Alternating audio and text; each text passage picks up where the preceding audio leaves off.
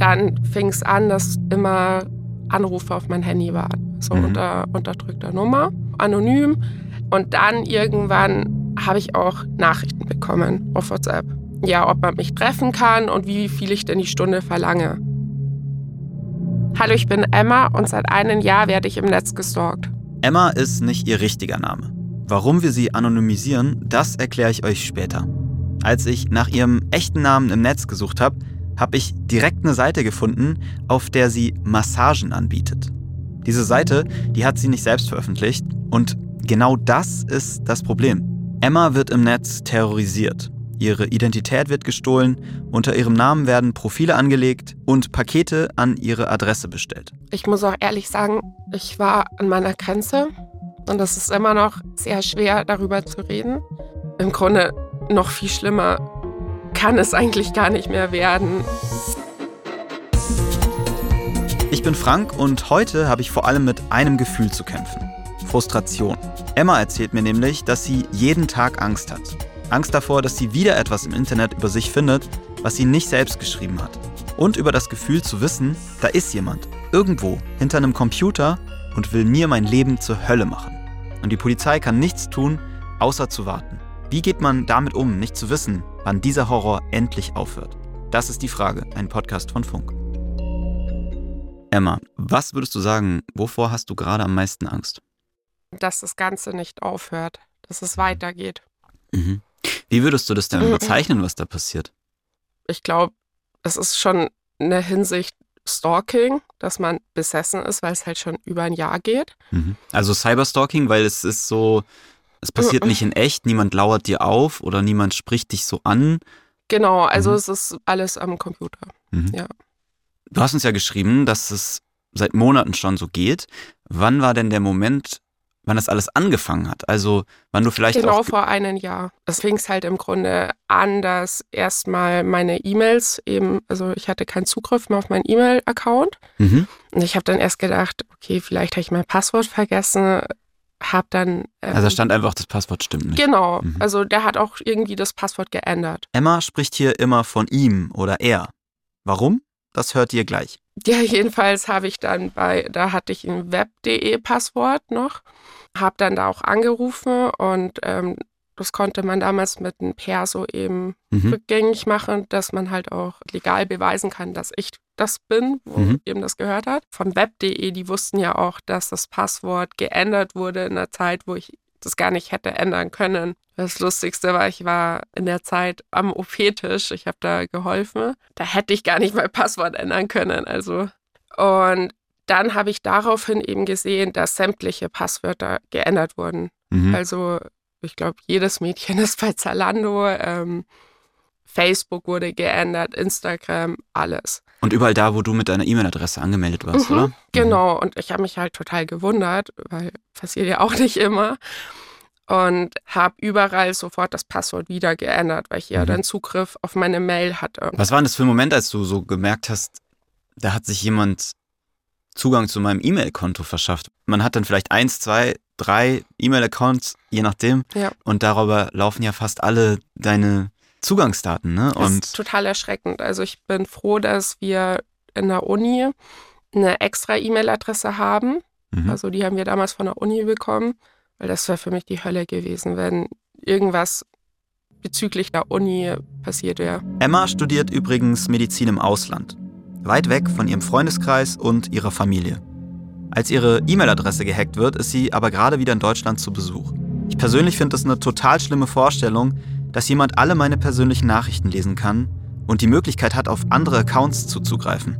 Emma erzählt es hier ziemlich nüchtern, finde ich, aber vielleicht, weil das für sie auch nur der Anfang von etwas viel Schlimmerem war. Sie klickt sich durch ihre Mails und da bemerkt sie nicht nur das mit den Passwörtern, sondern noch was anderes. Und da habe ich dann gesehen, dass, ich glaube, das war damals dieser Dessous-Laden im Grunde, dass da Bestellungen durchgeführt wurden. Bei Otto wurde was bestellt. Woran hast du Ähm, das gesehen? Weil ich da das Passwort geändert habe. Und dann hat man ja einen Mail-Account das gesehen auch, mhm. weil da kommt immer die Bestätigung von ähm, der Bestellung. Ich stelle mir vor, ich hätte wahrscheinlich erstmal Panik. Hoffentlich kann ich das alles wieder zurückändern. Hoffentlich ist jetzt nicht, hoffentlich war das jetzt kein, kein Hacker, der jetzt irgendwie, keine Ahnung, mein Konto leer räumt oder was auch immer. Ne? Da gibt es ja die wildesten Geschichten, die man immer so hört. Ich hatte hauptsächlich Angst und Panik. Wie war das bei dir?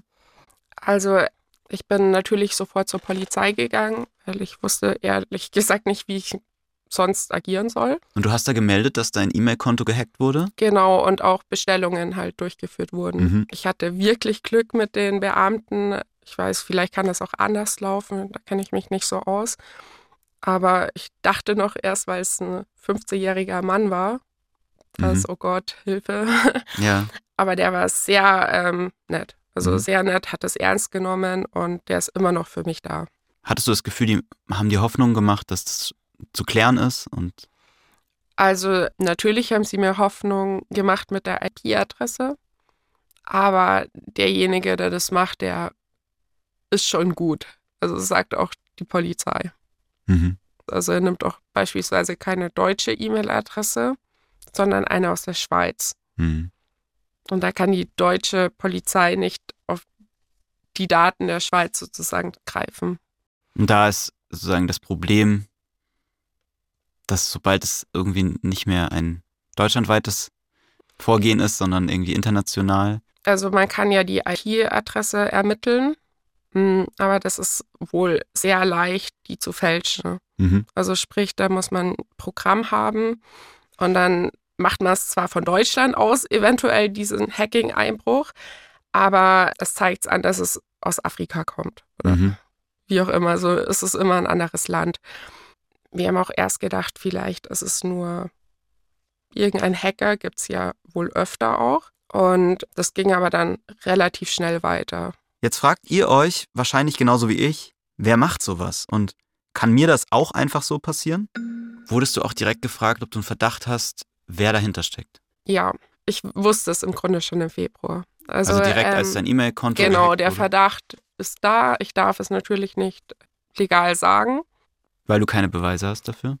Genau. Da sagen wir so, alle Indizien sprechen dafür. Emma hat einen Verdacht, wer dahinter steckt. Und jetzt bin ich an dem Punkt, den ich am Anfang schon erwähnt habe, die Frustration.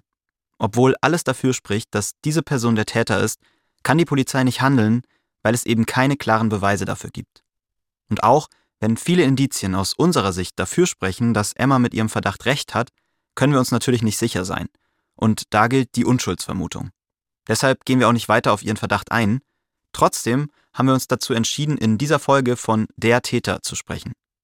Und das ist eben auch der Grund, warum Emma in dieser Folge anonym ist, damit keine Verbindung zum Täter hergestellt werden kann. Zurück in die Polizeidienststelle.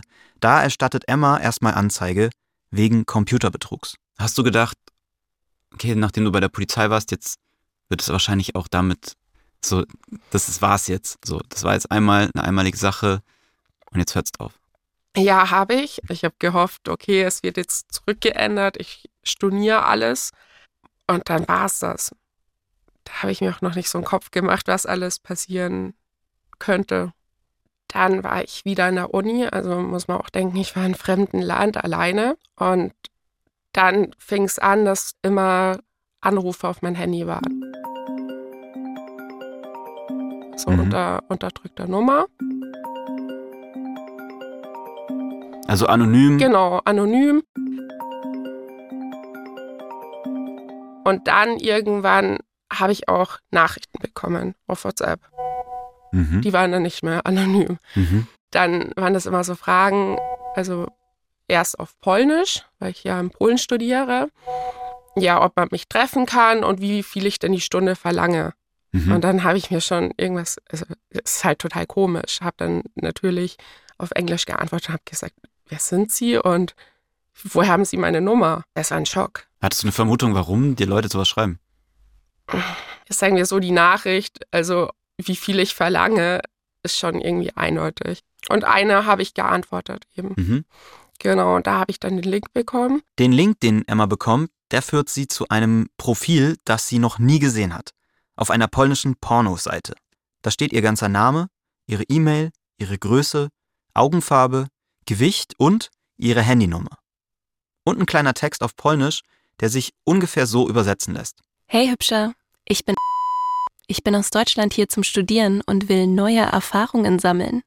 Wenn du verrückten Sex mit einer hübschen Blondine mit geilem Arsch haben willst, schreib mir oder ruf mich an. Erreichen kann man Emma laut der Webseite jeden Abend unter der Woche und 24 Stunden lang am Wochenende. Ein Preis steht übrigens auch direkt dabei. Eine Stunde für 150 Slotti. Das sind umgerechnet rund 30 Euro. Und waren Genau. da noch irgendwelche Bilder von dir, oder? Also von mir nicht, sondern von irgendeiner Blondine von hinten, die nackt oder in Unterwäsche war. Also man hat zwar gesehen, dass ich das nicht bin, weil die war also wirklich sehr blond. Ja, und so fing es dann erstmal an. Was hast du da gedacht, als du dieses Profil aufgerufen hast? Das war ein Schock. Ganz besonders, man ist alleine in Polen Mhm. und man kriegt ständig irgendwelche Nachrichten. Ich habe dann irgendwann nur noch mein Handy ausgeschaltet. Mhm. Und die Nachrichten gingen weiter? Klar, Mhm. Das heißt, du hast im Grunde dann von Dutzenden Männern irgendwie die ganze Zeit Anrufe bekommen, Nachrichten Mhm. bekommen. Wie hat sich das angefühlt? War das bedrohlich oder? also klar, ich hatte richtig Angst, weil ich in Polen eben alleine war. Mhm. Also die Familie ist nicht da. Klar baut man sich Freundschaften auf, aber ich habe die zu diesem Zeitpunkt noch nicht mal ein halbes Jahr gekannt. Mhm. Also man hat sich sehr alleine gefühlt. Hast du das direkt auch in Verbindung gebracht mit irgendwie dem, was davor passiert ist? Schon. Ich hatte nämlich vorher noch nie solche Vorfälle. Ich war ja zu dem Zeitpunkt in Polen. Das war ähm, relativ spät. Und dann bin ich erstmal Polen zur Polizei gegangen und habe das gemeldet. Hattest du gedacht vorher so, werden die mich ernst nehmen? Werden die das irgendwie, kann man da überhaupt was machen? Man hört auch immer wieder von Seiten, also, dass, dass es einfach nicht möglich ist, das wieder. Also Zu sagen wir, die haben mich auch nicht so wirklich ernst genommen. Der am Empfang Mhm. konnte auch kein Englisch sprechen. Das war dann auch ein bisschen schwierig mit Übersetzungs-App und ja, dann hat er gesagt, ich soll einfach morgen nochmal kommen. Mhm. Aber es ist halt bei so einer Situation, morgen nochmal kommen, echt hart. Weil du kriegst ja die ganze Zeit Anrufe Mhm. und Und ich weiß, ich hatte Thorax-Credit einen Tag danach. Credits sind bei uns so Zwischenprüfungen und da muss man Punkte sammeln, um für die Endprüfung sozusagen zugelassen zu werden. Mhm. Das heißt, du warst eigentlich im Prüfungsstress Total, ja. und dann kam diese Situation noch dazu Mhm. und du hattest einfach Schiss, dass du das nicht mehr kontrollieren kannst, oder? Ja, klar. Was ist dir denn in diesen Stunden durch den Kopf gegangen, als du wusstest, okay, ich muss jetzt bis morgen warten, aber jetzt wird mir gerade nicht geholfen? Es ist schrecklich, es ist wirklich schrecklich. Ähm, es war ja auch, ich habe dann recht lang mit meiner Mutter telefoniert gehabt. Mhm. Also es war, glaube ich, um 1 Uhr in der Nacht noch. Ja, aber man kann daran nicht wirklich was ändern. Mhm. Also ich war dann auch am, nach, mein, nach meiner Prüfung bei der Polizei. Die haben mich dann zum Glück dann ernst genommen. da war es anders, da war auch ein anderer Beamter Ja, da. Und, und das war auch ein Dolmetscher dabei, der Englisch sprechen konnte. Ich habe denen halt den Link gegeben und habe ihnen das erzählt, dass mich eben Leute dann angerufen haben und auch geschrieben haben. Und auch den Link, der war ja dann noch online. Mhm. Und die haben mir dann geholfen, dieser Seite zu schreiben, weil es halt auf Polnisch eben war. Die Seite wurde dann auch umgehend äh, gelöscht. Das heißt, innerhalb von ein paar Stunden, oder? Ein Tag. Mhm. Also es hat schon einen Tag gedauert. Genau. War das trotzdem lang für dich? Ja, klar. Ein Tag also, klingt ja erstmal so cool, also dass es so schnell geht. Man Trotz- dauert es ja extrem lang, bis etwas, bis man überhaupt Also jemanden ich hatte erreicht. bis zu 30 Anrufe pro Tag. Also es war halt nicht so toll. Wie bist du damit umgegangen? Hast du das Handy ausgemacht oder? Also wir haben ja auch Unigruppen und so weiter. Also man muss aufs Handy schauen. Hm. Ich habe es stumm gemacht, sagen wir so. Ich habe es am Abend drauf geschaut, dass ich halt aktuell informiert bin bei der Uni eben. Aber sonst habe ich es leise gemacht. Du hast ja gesagt, das war gar nicht ein Bild von dir. Genau. Es war aber mit deinem Namen und deiner Telefonnummer. Was genau war für dich das Bedrückende? Ging es da um einfach, dass du mit deinem Klarnamen und deiner Telefonnummer auf einer Porno-Webseite stehst? Ja, Mhm. auf alle Fälle. Und die Männer wussten ja nicht, dass ich das nicht bin. Das wurde ja dann noch schlimmer.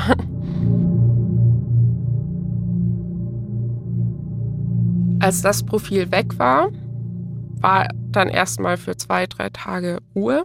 Mhm. Und dann bin ich zufällig eben wieder nach Deutschland. Und dann war ich auf deutschen Pornoseiten. Hi, du schaust sehr hübsch aus. Würde mich gern mit dir treffen. Wann hast du Zeit? Danke. Ich habe vor allem abends Zeit, zum Beispiel am Freitag oder am Wochenende. Bin die nächsten Tage über aber sehr beschäftigt. Willst du mir einfach mal am Donnerstag schreiben, was deine Wünsche sind und wann wir Zeit haben? Hier ist meine WhatsApp-Nummer. Ihr könnt es euch wahrscheinlich denken, die Nachrichten hat Emma nicht selbst geschrieben. Sie bekommt davon erst mit, als ein Mann ihr auf WhatsApp schreibt und ihr einen Screenshot von diesem Chatverlauf schickt. Und dann meldet sich direkt noch ein anderer Mann. Woher hast du meine Nummer? X-Hamster. Schick mir bitte den Link. Ja, warte. Bitte den Link. Ja, Moment. Du weißt nichts von X-Hamster? Was soll das sein? Okay, du wurdest hart verarscht. Eine Pornoseite. Tut mir echt leid für dich. Als Emma auf den Link klickt und auf die deutsche Pornoseite kommt, da merkt sie, etwas ist anders als auf der polnischen Webseite. Da wurde mein Profilbild aus Facebook genommen.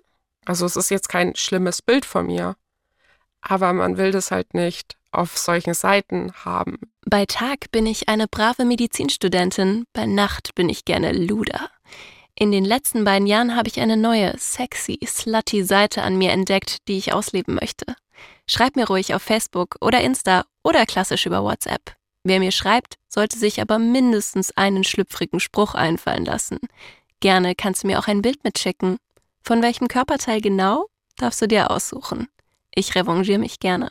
Und dann habe ich teilweise Nachrichten bekommen, wo dann Dickpick drauf war. Und hattest du immer auch die Hoffnung, vielleicht hört es jetzt mal auf? Ja. Ja, das hat auch der Polizist gesagt, weil es dann immer für zwei, drei Wochen wieder komplett still war. Mhm. Und dann macht man sich natürlich Hoffnungen, okay, hoffentlich ist es das jetzt. Mhm. Und ich konnte auch zu dem Zeitpunkt ehrlicherweise nicht sagen, was mir lieber wäre, ob derjenige gefunden wird oder ob es einfach aufhören soll. Das hast du ja immer wieder der Polizei auch weitergegeben. Klar. Ist man dann nicht auch ein Stück weit frustriert, dass man merkt, irgendwie, es wird immer mehr, es wird irgendwie, es weitet sich aus. Also ich war jetzt nicht nur, dass mein E-Mail-Account gehackt wurde, dass Sachen auf meinen Namen bestellt wurden, dass ich auf Pornoseiten aufgetaucht bin und niemand kann was machen. Ja, das hat auch leider der Polizist mir bestätigt. Das ist leider so. Also man bleibt dran, man hofft irgendwann, dass er einen Fehler macht, aber ja, oder dass er irgendwann aufhört. Wie war das für dich? Erschreckend. Ich bin nicht auf die Polizei wütend, weil die kann nichts dafür. Man ist abhängig davon, dass jemand anderes einen Fehler macht. Aber man muss auch so sehen, das ist ja auch für die Polizei frustrierend. Mhm. Also sie sind dran, sie kümmern sich und.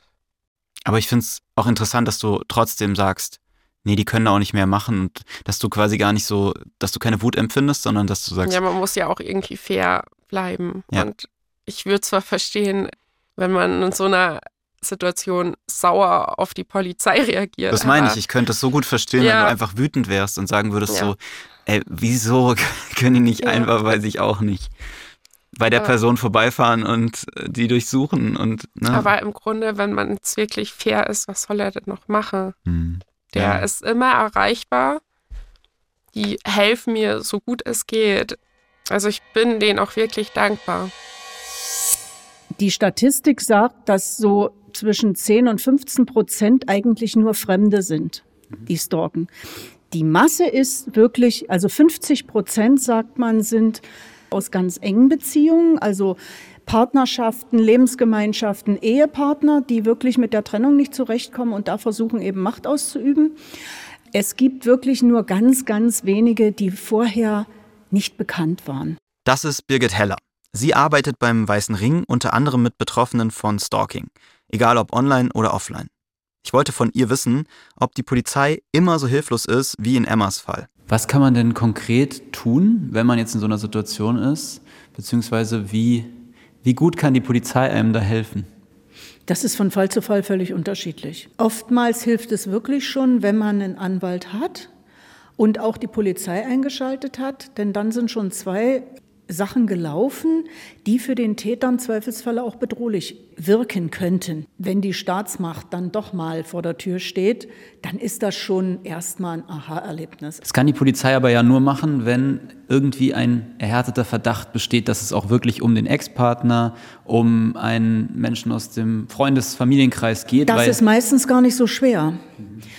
In der Mehrzahl der Fälle weiß das Opfer das genau und das das ist beweisbar. Mhm.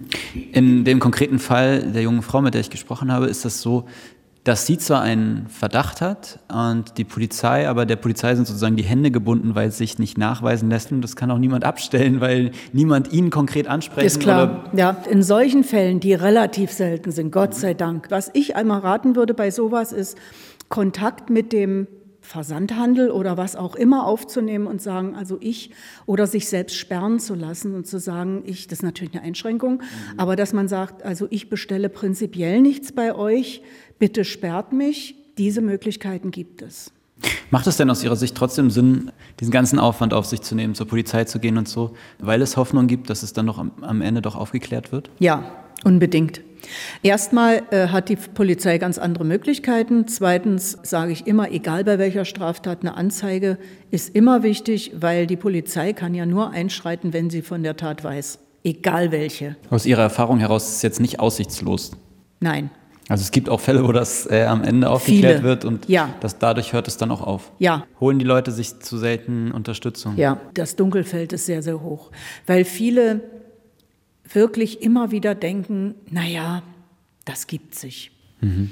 Irgendwann hört er auf. Wie gehen denn üblicherweise solche Stalking-Geschichten zu Ende? Also bei einigen äh, gibt es tatsächlich auch Haftstrafen, mhm. klar. Das hängt immer davon ab, was massiv passiert ist.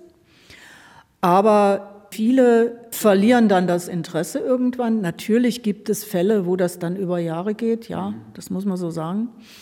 Aber äh, dann muss man wirklich überlegen, äh, wegzuziehen, äh, Telefonnummer zu ändern, also das volle Programm. Also es ist auch so ein bisschen schwierig, weil man, dann ordnet man sein ganzes Leben unter dieser einen Bedrohung. Ne? Richtig. Ne? Man ändert seine Adresse, man, man zieht um, man ändert die Handynummer, man ändert.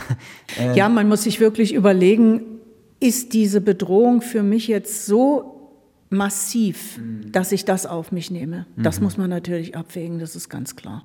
Ich muss sagen, ich finde es ganz schön ernüchternd für Emma. Sie kann gerade nichts tun, außer selbst ganz viel in ihrem Leben zu verändern, obwohl sie überhaupt nichts falsch gemacht hat. Sie zieht um, damit sie keine Pakete mehr bekommt und wechselt die Telefonnummer. Das funktioniert auch kurzfristig, aber der Täter macht immer weiter. Jetzt bekommen ihre Eltern Pakete und Anrufe. In ihrem Namen wird Geld gespendet, zwischen 200 und 600 Euro. Alles per Lastschrift. Bis heute passiert immer wieder etwas. Und all das wieder zu stornieren und klarzustellen, das kostet Emma viel Zeit und vor allem Energie. So wie neulich, als in ihrem Namen eine komplette Reise gebucht wurde. Ich hatte sogar so einen kleinen Fall wegen dieser Reise. Das war eben, die war nicht so verständnisvoll. Und ich habe denen auch die Anzeige von der Polizei geschickt, alles, und habe gesagt, das handelt sich hierbei um Fake. Ich habe diese Reise nicht gebucht. Und dann haben sie gesagt, ja, sie stornieren es, aber ich muss trotzdem 200 Euro Stornierungskosten zahlen. Dann habe ich gesagt, nein, das zahle ich nicht. Ich habe das nicht gebucht. Dann kam eine Mahnung. Dann habe ich nochmal angerufen. Dann haben sie gesagt, das ist ihnen egal. Dann habe ich die Polizei wieder angerufen und also den Kommissar. Und der hat dann persönlich da angerufen. Und dann haben sie es wohl eingestellt, aber Inkasso gemeldet. Also, und dann habe ich einen Brief von Inkasso bekommen. Mhm. Und klar, Inkasso war dann total freundlich. Die habe ich dann angerufen, habe denen das auch gesagt mit der Polizei. Die haben das alles gelöscht. Und es hat wohl auch keine negativen Folgen für mich, weil sie das vermerkt haben, mhm. dass es hier um eine Straftat handelt. Aber natürlich, also man muss da total dahinter sein also die Pakete zurückbringen, die ganzen Nachrichten, die Telefonate mit der Polizei, das ist viel. Das war wirklich ein Aufwand. Mhm. Ich muss auch ehrlich sagen, ich war an meiner Grenze und das ist immer noch sehr schwer, darüber zu reden. Kannst du beschreiben, wie dich das geprägt hat? So was sind die Auswirkungen von diesem, ich nenne es jetzt mal so Psychoterror, weil das für mich so wirkt? Ähm, Ich wollte teilweise keine Freunde mehr sehen, obwohl die wirklich so lieb waren. Die waren immer für mich da, aber ich habe mich total zurückgezogen. Wieso? Ich wollte einfach nicht mehr raus. Ich weiß es nicht. Und wie hast du dich da gefühlt in der Zeit? Was? Kann man nicht wirklich. Ich habe mich total alleine gefühlt. Alleine und obwohl ich das ja eigentlich auch wollte. Ich wollte ja auch irgendwie meine Ruhe haben. Aber trotzdem war ich einsam. Das Mhm. ist ganz komisch. Wie würdest du sagen, verändert das irgendwie, was du da jetzt erlebt hast, auch was im Umgang mit anderen Menschen? So, was du wem anvertraust? Also ich bin generell eine sehr misstrauische Person. Also ich vertraue Menschen erst dann was an, wenn ich denke, ich kenne sie wirklich. Aber natürlich, also es hat es total verstärkt. Mhm. Ich frage mich immer so, wenn man das einmal erlebt hat, in, inwiefern das dann auch einen für die Zukunft prägt, ne? Dass Ja. man das Gefühl hat, wenn das jetzt einmal passiert ist, dann muss ich aber aufpassen, dass es nie wieder passiert. Es Ne? ist sicherlich schwierig, jemanden in mein Leben wiederzulassen, klar. Hm. Wie sehr beschäftigt dich das so in deinem Alltag? Ständig. Also ich wollte lernen. Dann waren irgendwelche Profile. Man hat sich natürlich einen Kopf darüber gemacht, wann ist es eigentlich weg. Man hat ständig nachgegoogelt, ist es jetzt noch da, ist es weg. Ja, ist es wann oder wann kommt das nächste oder kommt überhaupt noch was? Also Mhm. es wird zwar für mich langsam wieder leichter, weil im Grunde noch viel schlimmer kann es eigentlich gar nicht mehr werden, weil im Grunde diese Pornoseiten war für mich schon echt an schlimm, also an der Skala echt sehr hoch. Aber ähm, ja, ich weiß jetzt auch nicht, äh, ja, keine Ahnung, es ist, ist schwierig. Ich muss halt ständig darüber nachdenken. Irgendwie hofft man, man vergisst es irgendwann wieder, obwohl ich das bezweifle. Was würdest du denn wünschen? Was würde dir helfen, dass es dir besser geht? Ja, dass es einfach aufhört. Aber das kann ich ja nicht beeinflussen. Und einfach, dass ich mich vielleicht jetzt, dass ich besser damit umgehen kann. Dass ich mir bei so einem Fake-Profil denke, okay, klar, ist blöd, aber die Leute, die mich kennen, wissen, dass ich das nicht bin. Hm. Das ist aber auch, also, finde ich eine extrem hohe Erwartung auch an einen, dass man, dass einem sowas egal ist, ne? Weil das ist so. Ja, Das würde jedem Angst machen. Das würde jedem, das würde jeden traurig, wütend, zornig. Ja. Weiß ich nicht. Also, kommen ja ganz viele Gefühle zusammen. Und dass man es dann schafft, dass es einem nicht egal ist, aber dass man, ne, dass man da vielleicht entspannter mit umgeht, das ist ja schon eine große Erwartung an einen. Finde ich auch schwierig irgendwie, ne? Das, das baut ja auch so einen Druck auf, ich muss das jetzt irgendwie, ich muss damit besser umgehen. ja, aber so hart es klingt, was anderes bleibt mir ja nicht übrig. Gehst du denn davon aus, dass es irgendwann aufhört? Ja, also ich glaube, ich hoffe nicht, dass es mein Leben lang so weitergeht, natürlich. Oder dass er eben einen Fehler macht. Ich weiß es nicht, was mir gerade lieber ist. Weil Zorn ist auf alle Fälle da, klar. Hm. Und ich glaube, da wäre jeder wütend. Wie wichtig wäre dir das, dass die Person am Ende verurteilt wird für das, was dir jetzt widerfährt? Also mir geht es gar nicht mal darum, um die Verurteilung. Mir geht es eher darum, dass sowas nicht auch jemand anderem passieren könnte. Das ist echt schrecklich. Und meiner Meinung nach bräuchte diese Person einfach nur Hilfe. Denkst du manchmal drüber nach, dass es auch noch eine Möglichkeit gibt, dass es jemand anderes ist, als den, den du verdächtigst? Mm, klar kann es sein, aber nee, eigentlich nicht. Welche Gefühle hast du gegenüber der Person? eigentlich ist mir diese Person einfach nur noch egal. Ich will diese Person nicht mehr in mein Leben haben. Ich will auch keinen Gedanken an diese Person überhaupt mehr verschwenden. Mhm. War das denn eigentlich schwer, die Hilfe zu suchen? Zur Polizei zu gehen, aber auch psychologische Unterstützung zu holen? Also ähm, zur Psychologin war es wirklich schwierig. Ich habe da jetzt auch echt lange gebraucht, also weil ich würde von mir behaupten, dass ich eigentlich eine sehr starke Person bin und auch psychisch ja was aushalten kann. Mhm. Aber wie labil das im Grunde eigentlich ist. Also wenn es einem schlecht geht, wie die Psyche darunter leiden kann. Und ich dachte auch, ich kann das auch irgendwie ohne Hilfe durchstehen. Mhm. Wie sieht dein Selbstbild jetzt aus? Ich glaube immer noch, dass ich stark bin. Aber ich glaube einfach, dass ich gerade müde bin Mhm. und Zeit brauche, dass es wieder so wird wie früher. Normalerweise verarbeitet man, wenn man am Ende ist von einem Prozess, ne? Ja. Und, und so in der Mitte von irgendwas oder vielleicht am Ende, man weiß es ja nicht. Das ist ja das Problem. Also so wie viel kann man verarbeiten, ohne dass man weiß, ob es jetzt schon vorbei ist oder nicht. Ich weiß es nicht, ich weiß es wirklich nicht. Ich schaue eben jetzt, dass ich das mit der Therapeutin eben gut verarbeiten kann und dass ich vielleicht trotz Uni-Stress und Lernstress trotzdem wenigstens einmal die Woche irgendwas für mich mache. Wenn ich diese Geschichte höre, dann löst es in mir totale Wut aus. Weil Emma und auch die Polizei so hilflos sind in diesem Fall. Das ist einfach nur mega unfair.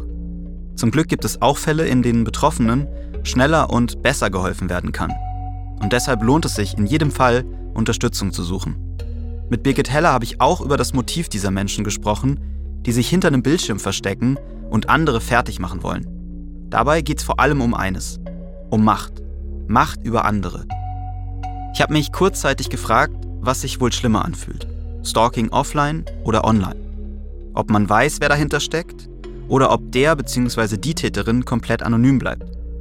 Aber ich glaube, das kann man nicht gegeneinander aufwiegen.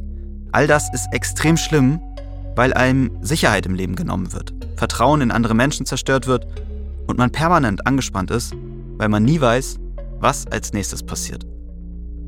Was würdest du anderen raten, die in derselben Situation sind?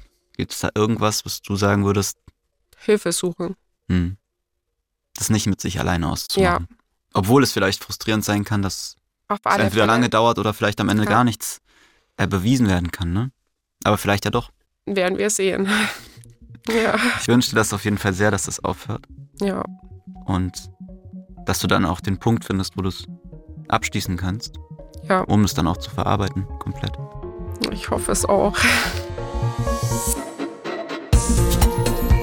Am Schluss noch eine kleine Podcast-Empfehlung: Süchtig nach alles. In diesem Podcast unterhält sich mein Kollege Hubi Koch mit Betroffenen verschiedenster Süchte und beschäftigt sich so auch mit seinen eigenen Süchten. Zum Beispiel mit Arbeitssucht. Hubi hat nämlich das Gefühl, sich regelmäßig zu überarbeiten.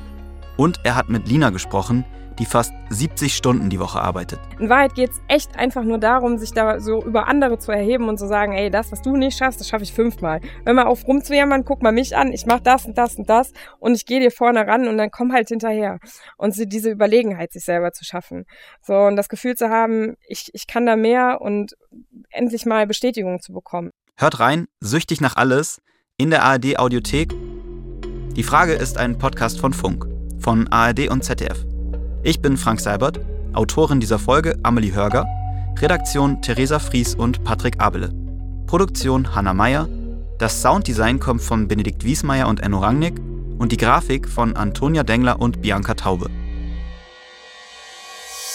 Leute, wir sollen eine Werbung aufnehmen für unseren Podcast Cinema Strikes Back. Aber in zu vielen Podcasts wird zu viel Werbung für andere Podcasts gemacht. Wie soll man denn da noch herausstechen? Das ist eine gute Frage. Was ist mit unserem Podcast? Sprechen wir da nur hochanalytisch über Filme, Serien und Comics oder blödeln wir auch viel herum? Wir blödeln natürlich auch super viel herum in unserem Podcast. Wieso spielen wir nicht einfach mal unser Intro ab?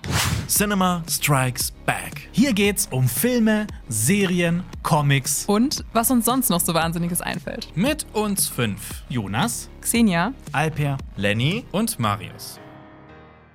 Ich glaube, diese Pause musst du auch rausschneiden, dieses. Äh, wie stichten wir jetzt? Weil eigentlich wäre das auch witzig, eine Pause im Podcast zu haben. Ja.